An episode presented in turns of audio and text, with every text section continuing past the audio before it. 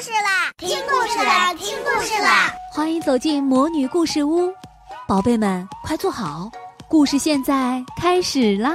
魔女故事屋，大家好，我是 Doris，今天继续给大家讲新教育的一年级十一月的故事。出乎意料的奖杯。时间一天天过去，草头娃娃一天天变着样子。周二是第六天，那些白色的根须不见了，变成了一些泛着点红色的小幼苗。周三是第七天，幼苗终于变成了小草，但是这些小草个子都很矮。只有大约五毫米高，他们的长相也和说明书上的图片不同，不是漂亮的嫩绿色，而是看上去就不太健康的黄绿色。他们尽管像一根根小针一样直直的挺立着，却一点儿也不浓密，而是像个谢顶的人，稀稀拉拉的东一根西一根。这时已经没有同学在取笑牛牛了，所有人都在为草头娃娃着急。安雄说：“草头娃娃是不是营养不良了？”雷天龙说：“我看它是太阳晒的太少了，小草要多晒太阳才能长大。”王子说：“我觉得应该给它施肥。”陆美美说。我奶奶有种花用的肥料，我去找奶奶要。最后，牛牛采纳了所有办法，大家一起行动起来。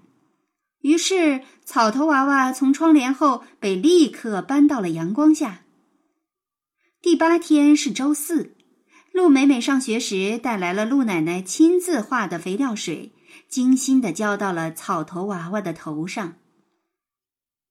在全班的呵护下，草头娃娃一天一个样儿，黄绿色变成了嫩绿色，紧接着变成了翠绿色，小草也变得密密麻麻，每天都要往高处窜上一截。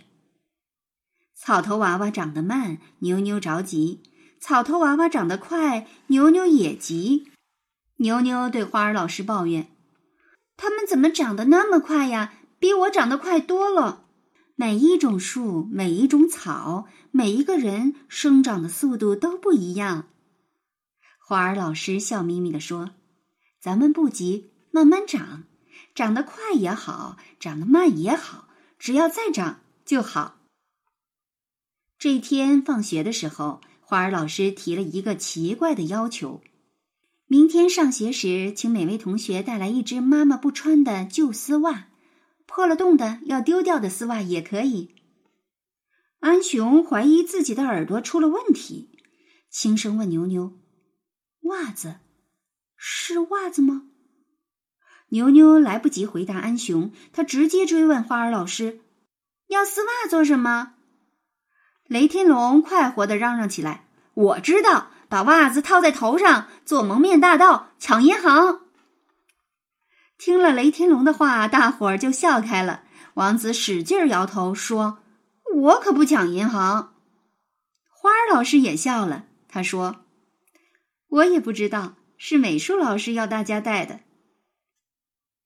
第二天的美术课上，美术老师拎着一大一小两个口袋走进了教室。美术老师的第一句话是：“你们喜欢草头娃娃吗？”大家高高兴兴的拖长声音，一字一顿的回答：“喜欢。”这个问题简直不需要问。这两周以来，草头娃娃是班里所有人心中的焦点，简直变成了萤火虫教室里的第三十一名同学。在保证浇水的前提下，又补充了阳光，增加了肥料，草头娃娃头上的草长得蓬蓬勃勃。现在已经长到了八厘米高，可是谁都不忍心修剪它，于是草头娃娃就一直这么蓬头散发的、乐呵呵的站在窗台上。美术老师的第二句话是：“你们想自己做一个草头娃娃吗？”想！大家兴奋的大声叫道。雷天龙甚至从座位上跳了起来。好，这节美术课我们就来学习动手制作草头娃娃。做好之后，每个同学都把它带回家，让草头娃娃长大。一周之后，我们比一比谁的草头娃娃最美。美术老师说完，打开了他带来的两个口袋，小口的里装着草籽，大口的里装着锯末儿。现在大伙儿明白了，美术老师要大家带来的袜子不是做蒙面大盗抢银行用的，而是用来做草头娃娃的。第一步要检查带来的袜子，如果是连裤袜，就得把袜子剪得剩下一只。全班同学几乎有一半带来的是连裤袜，都被剪成了一只袜子。第二步，检查袜子上有没有破洞。把有破洞的袜子翻到反面，用线把破洞系住。只有夏美美带来的袜子上有一个破洞，她一边翻袜子系破洞，一边嘀嘀咕咕：“真讨厌，真讨厌。”第三步，把草籽铺到丝袜的底层，均匀的铺成薄薄的一层。美术老师把小口袋里的草籽发给了大伙儿，每个同学发了一小把。大伙儿小心翼翼的把草籽按照要求铺到了丝袜里。第四步，把锯末儿装进丝袜，并把锯末压紧。美术老师把大口袋里的锯末儿发给了大伙儿，每个同学发了两大把。按照美术老师说的，装一层锯末儿，用手压一压的办法，大伙儿一边装一边压，在丝袜里装满了锯末。雷天龙开始还按照要求一边装一边压，装了两次之后，他就觉得很麻烦，于是他把剩下的锯末一股脑儿全装进了丝袜里。第五步，用细绳子把丝袜扎成几段，做出娃娃的身体。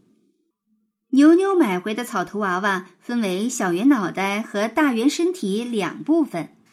而美术老师示范扎出的草头娃娃，除了有脑袋和身体，还有两个圆圆的胖脚丫，看上去更生动可爱。第六步，给草头娃娃画出五官。对于大伙儿来说，这是最简单的一步了。大家马上拿起彩笔画了起来。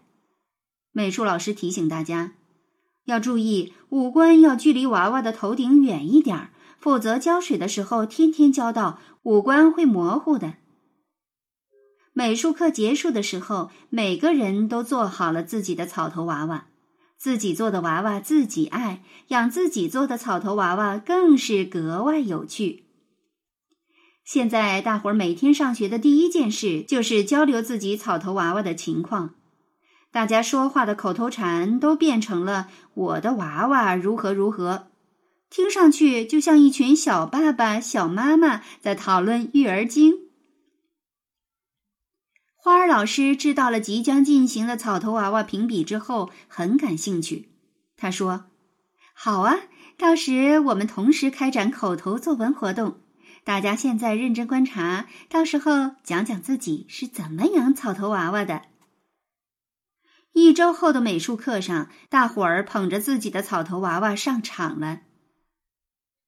我做的草头娃娃比我买的草头娃娃更好。它有一头漂亮的绿头发，每一根都直直的，就像一群站岗的小卫兵。我真喜欢我的草头娃娃。牛牛说：“他的草头娃娃头发茂密，非常醒目。”我一直担心我的袜子太密，草籽们会露不出头。看到小草刚刚露出头，好像很害羞的样子。我开心极了，安雄说：“他的草头娃娃身体匀称美丽。”雷天龙走上讲台时，还没等他开口，一看他手上的草头娃娃，大伙儿都笑得东倒西歪。那个是草头娃娃吗？他的头是瘪的，身子是歪的，两只脚也一只大一只小。更好笑的是，草头娃娃的草不是长在头上，而是……全身上下到处都有，看起来简直是个毛猴。在大伙儿的笑声中，雷天龙也不好意思的笑了。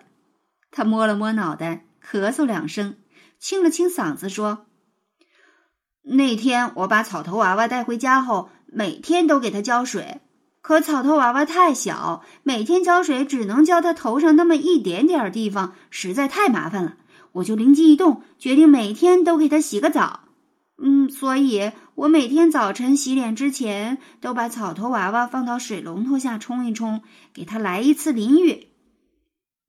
后来小草倒是长出来了，但是不知道怎么回事，我的草头娃娃不仅头上长草。就连耳朵、鼻子、嘴巴、身上都长出了草，唉，可能是我运气不好吧。妈妈说我的草头娃娃是个丑八怪，可我还是觉得它很可爱。不管草长在哪里吧，只要我的草头娃娃茁壮成长就好。雷天龙在台上吭吭哧哧的讲着，大伙儿在台下嘻嘻哈哈的笑着，花儿老师和美术老师也都笑得前仰后合。等雷天龙讲完，教室里又是笑声又是掌声，热闹极了。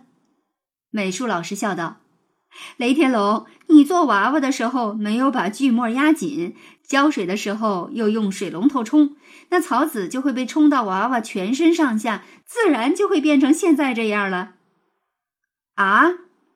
雷天龙惊叹了一声，这才恍然大悟。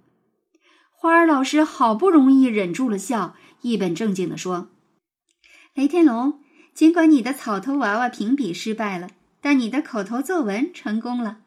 这篇作文是你说的最精彩的一篇。”雷天龙喜出望外：“耶！谢谢花儿老师，多亏了我可爱的草头娃娃。”说着，雷天龙把那个像毛猴似的草头娃娃举到了嘴边，使劲亲吻了好几下。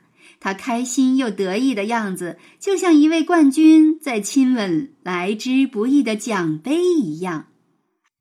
讲完这个故事，你学会做草头娃娃了吗？亲爱的小朋友，如果你的爸爸妈妈能够找到原材料，你也可以按照书里的六个步骤自己做一个草头娃娃。然后呢，每天给你的草头娃娃浇水，画一画它的成长，和小伙伴们说一说你是怎么养草头娃娃的。大家比一比，谁的草头娃娃最健康、最可爱？如果你没办法真正拥有一个自己的草头娃娃，也没关系，请在你想象的世界里拥有一个草头娃娃吧。以“如果我有一个草头娃娃”为题，你可以想一想、画一画、说一说、写一写，把这个最美的草头娃娃留在心里。亲爱的小宝贝们，今天的故事就讲到这儿了。想听更多的好故事，欢迎你在微信公众号上搜索“魔女故事屋”，加关注来和我们做朋友。这里有更多的好故事等着你哦。我们下期再见。